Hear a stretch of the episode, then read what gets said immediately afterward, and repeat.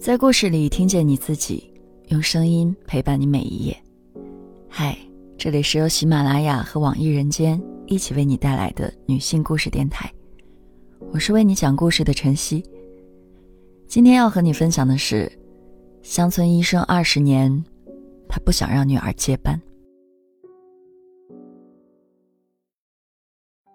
老韩是我妈，她是乡村医生。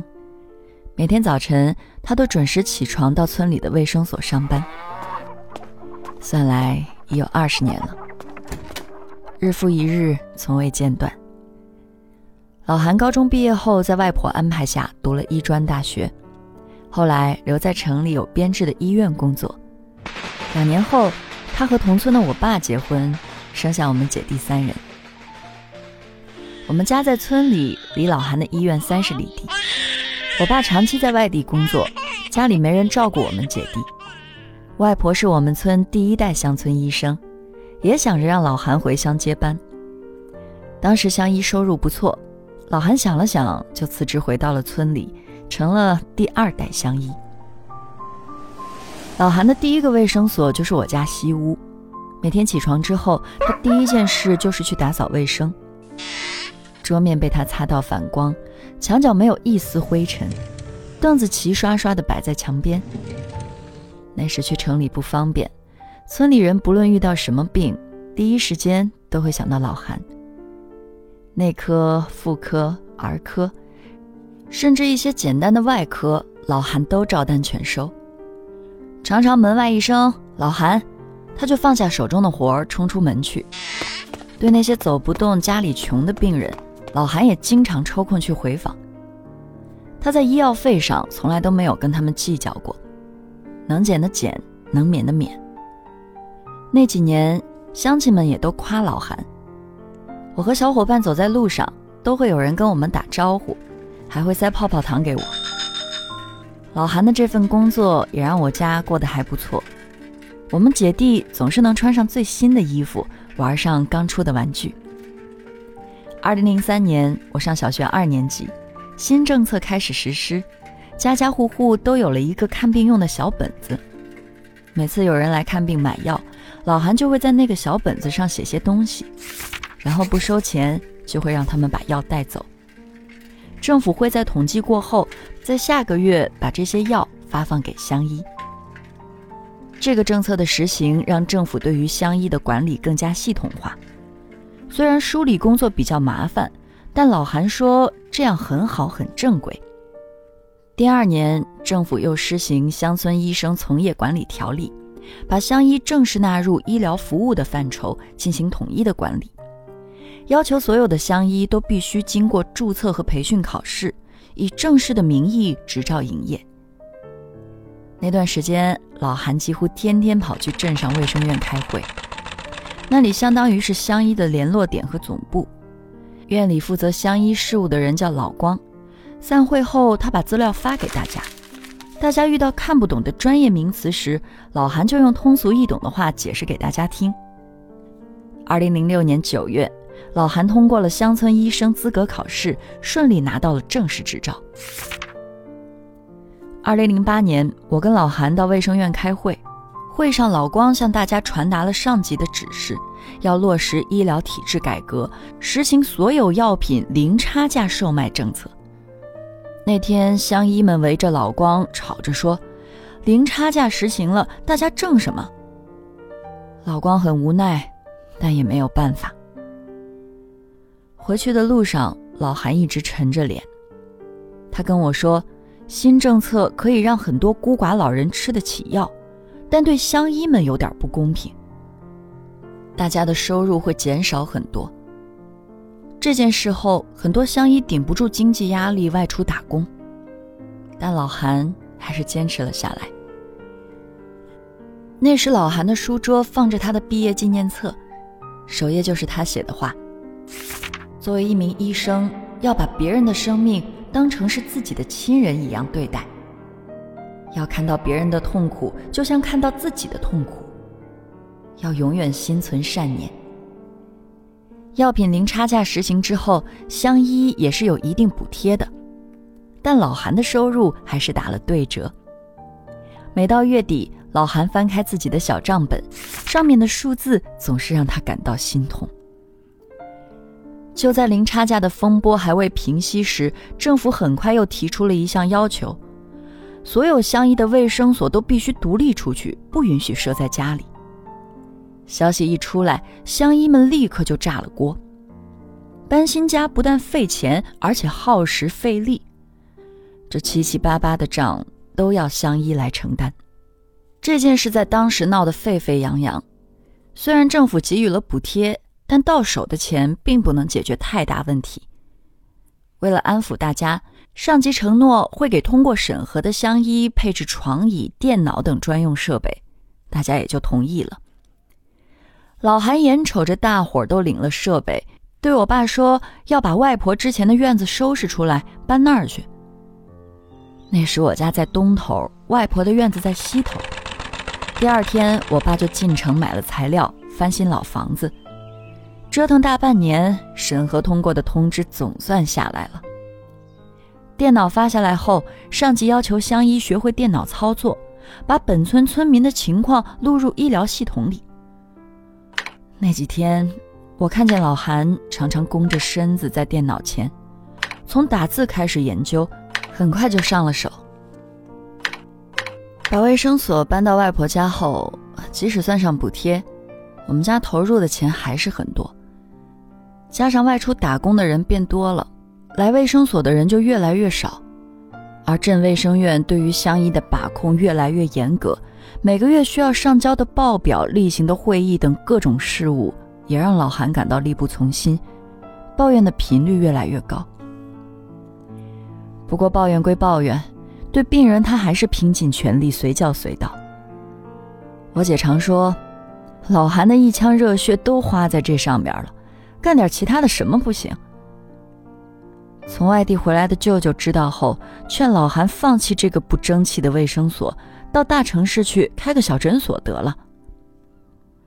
老韩说会好好考虑，可考虑的结果，并不是离开。二零一零年的夏天，我上初三，学业紧张，回家时间少。一次跟老韩打电话时，他告诉我，镇卫生院说国家现在大力支持乡医工作，在开办诊所方面给了很多好政策，只要自身水平过硬，就能干出一番事业。所以他准备报考全国职业助理医师。我以为老韩也就是三分钟热度，没想到他把家里的医学书都翻了出来，还报名参加了培训班。虽然老韩用心，但毕竟年纪大了，精力大不如从前。这场资格考试他考了三年才通过。二零一三年。四十二岁的老韩如愿拿到了全国执业助理医师资格证书，成为我们当地的乡医里边第一个拿到这个证书的人。接下来的几年，老韩又自学了中医的推拿、针灸和拔罐，立志要开创我们村的特色诊疗。为此，他专门跑去学习了扶针技术，并考了相应的证书。只是这一摞证书背后，当初镇卫生院画下的蓝图却迟迟没有实现。年近半百的老韩依旧没有转正。按现在这个身份，他没有所谓的退休，也就没有退休金拿。偶尔碰上以前在镇上医院工作的姐妹，看着大家都在憧憬退休生活，拿着退休工资游山玩水去，老韩多少会感到心里发酸。去年年初，上级又出新指示，所有的村卫生所都要进行正规改造，必须按照统一医用物品的标准配置。镇卫生院最后选定了老韩的卫生所进行试点，于是老韩的卫生所迎来了第三次搬家。在外人看来，这是天上掉下的馅饼，而这个饼是苦是甜，只有老韩清楚。镇卫生院对于这次的试点相当重视，院长亲自找到村长，要求把大队的院子腾出来改造成村卫生所。村长立马点头答应。院长带着老韩进去院子转了一圈，交代了一下卫生所里大致标准。临走时递给了老韩一个设计师的电话号码，让老韩找他好好设计设计。领导亲批，卫生院出资装修、配备硬件，工程进行的很快。不到一个星期的时间，原来的大队的牌子就被摘掉，换成了村卫生所的牌子。屋子里物品风格颜色统一，休息室的大电视还配有卡拉 OK 功能。小院的墙壁上，专业画家勾上了水墨丹青的国画，让卫生院别有一番格调。大门两侧的花坛种上了鲜艳的太阳花，甚至连门口马路上的人行横道都被设计成了黄白相间，提醒路人的同时，也彰显着这里的特殊。既然是试点，领导自然就会来视察。卫生院院长指示老韩准备好演讲稿，身着白大褂，用普通话向领导汇报新卫生所的改造过程。领导视察当天，老韩起了个大早，打扫卫生，练习演讲稿，紧张的在院子里走来走去。等到领导来时，乌泱泱一帮人，老韩差点没招架得住。汇报做完后。感觉像脱了一层皮。领导走后，到老韩这个卫生所参观学习的人特别多。那一阵儿，老韩的工作就是接待游客，这一切都让老韩哭笑不得。毕竟，除了硬装的花费，其他的药物、水电等都是老韩自己掏钱。这样的接待工作费时费力还费钱，还找不到人说理。热度过后，老韩的小院儿又恢复了平静。这几年，村里人口走了一半去外地打工，老韩经常在卫生所待上一整天，也没人来。即便有人来，多半也是找他闲聊的。其他村的卫生所大多也都是这个情况。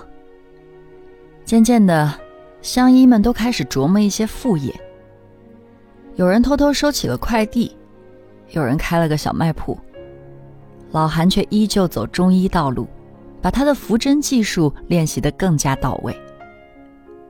老韩说自己是个大夫，即使开副业，也得是和医学相关。那时我劝老韩，要不就听舅舅的，去城里开个诊所吧。顺着我的话头，他有好几次都说要辞了这份工作，可每一次又舍不得了。寻思着自己走了，村里的人上哪儿看病呢？老韩说的是实话，也是大话。村里现在的确没有更合适的年轻医生来接卫生所，但如果老韩不干，村民们折腾一点，去邻村卫生所或者去三十里外的镇上也能看病。我问老韩，他是否真的喜欢这份工作？他说习惯了。离不开。我以前总认为这份工作是把老韩困在这里，但现在看来，或许老韩是心甘情愿的。老韩干了一辈子乡医，虽然有委屈，但这份工作带给他的温暖和荣誉，或许是他一直不愿离开的原因吧。想起前几年的冬天。老韩半夜被人叫起来去看一个发烧的孩子，回来时下雪，路面湿滑，老韩不小心摔了一跤，腰部磕在地上，躺在那里半天没起来。好在下夜班的村民把他扶回了家。老韩在家里养伤的日子，村里的人几乎都来看他了，甚至还有人专门从外地打来电话问候，还寄来营养品。老韩感动的一把鼻涕一把泪，可真留下来，困难还是摆在那里。乡村医生这个职业太过特殊，很多人年纪很大了，技术还停留在上个世纪。论待遇，有的还不如一个普通打工仔的收入。因为缺少完善的养老保障，不敢退是老年乡医普遍的状态。二零一八年年末，听老韩讲，政府提出六十五岁以上的乡医必须交出从医资格证，以后每月发三百元的生活补助。今年四月份，刚满六十五岁的外婆通过了上级的审核，她小心保存的乡村医生资格证也被收走了。这意味着她的职业生涯正式画上了句号。三百元着实不多，但老韩感叹说：“总比没有好吧。”现在的老韩依旧守在他那个水墨丹青的小院儿，他还要准备考药师资格证，资料都已经买好了。去年我从医学院毕了业，当时投递很多简历，但大多没有下文。我跟老韩开玩笑说要回家接他的班儿，老韩立刻严肃告诉我，要努力留在大医院工作，有保障。有保障三个字。他特意加重了语气。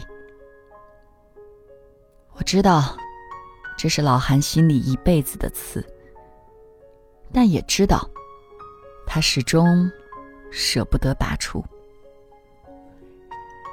今天的故事就分享到这儿，感谢你的收听，欢迎在音频下方留下你的感受和故事，与千万姐妹共同成长，幸福相随。我是晨曦，下期见。